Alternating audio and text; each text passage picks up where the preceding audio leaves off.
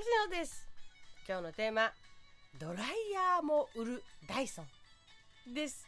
すごいですね。ダイソンさんがドライヤー業界にも参戦しているという事実に感動いたしました。というのもそれをまじまじと感じた機能があります。いやまだ使ってないんですけどね。着たてほやほやなので箱の中に まだ眠っておるんですけれどもネット上で機能機能の説明を読みながらハッとしたんですね。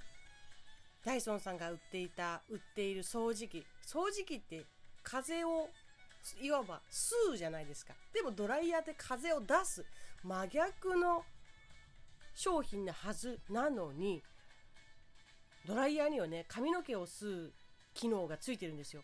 髪の毛を吸う力を利用しながらブローと言いますかそういうのもできるんだと。すごいねと思いました。ドライヤーってえどういうものですか？あ風を出すものですって思ってる私からすると素晴らしい掃除機の機能を掲げてドライヤー業界に来たのだななんてほとほと感動しました。で最近ちょっと余談なんですが扇風機のような涼しげなものも買おうと思っていてダイソンの扇風機とかっていろいろ検索してたんですね。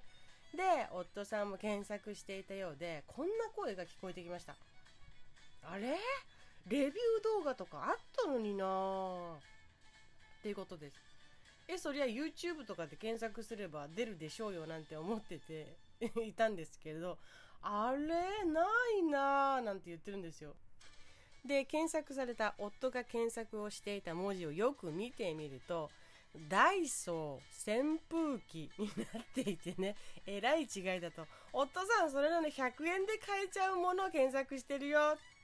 っていう私の的を得ないツッコミは伝わることもなくしばらくはダイソー扇風機をいくつも目にすることになっていた夫さんでした。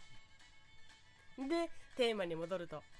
ダイソンが掃除機のみならずドライヤーにも付加価値を与え髪の毛に興味のある人に求められているという事実素晴らしいなぁとポチッと買ってしまいましたね。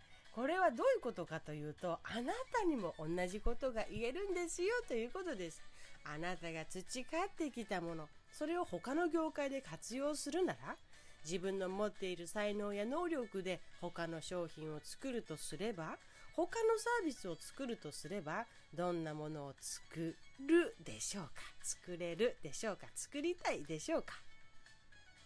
私なんかは主観で生きてきている派ですからね。何かにつけて擬人化してしまい感情移入してしまうたちでして傘を見ては例えばああ雨が降ったら求められるのに雨が上がれば邪魔になってわざとどこかに置き忘れても来たくなるようなものになって悲しそうだわ。とかね。今の時期カタツムリを見てはもっと早く走りたいカタツムリなんかもいるのかななんて思ってみたり水族館にこの間行ってきてねタコを見たんですけどタコを見てはいやもっと体を覆う硬さが俺にあればこんな苦労なんてしなかったのになんて嘆いていたりするのかななんて考えてしまいます。そういうことからも自分のことって言葉にして外に出してみてもうーん私なんかはすぐ主観というかねズームレンズにしちゃうというかそのものに一体化してしまうような感覚なのでなかなか自分を客観視するということの作業が難しいと言いますかね。なかなかそういった意味でもアイディアが湧きにくいんですね。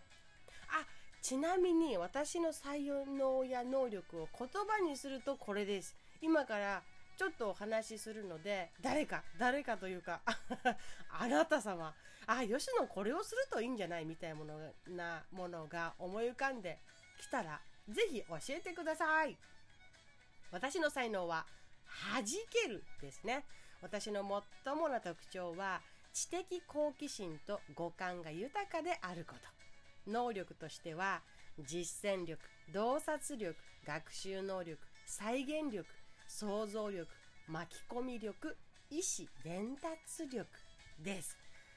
たくさん能力ってあると思うんですけど私の弾けるを実現するにあたっては大切な大切な最も大切な能力たちというふうになっています。これらを使って私は弾けるを提供していく人なんですね。さあ何を手段として弾けるを実現する人なのか。ああ聞いていてあれやったらいいんじゃない。ああ今の話で聞くと吉野あれ似合ってるんじゃない。可能性あるんじゃない。みたいないい線のものが浮かんできたら教えてくださいね。あなたも同じです。自分のことが自分でわからなかったら専門家の力を借りてくださいね。私も才能プロファイラーとしてお手伝いができますから。それではではまた!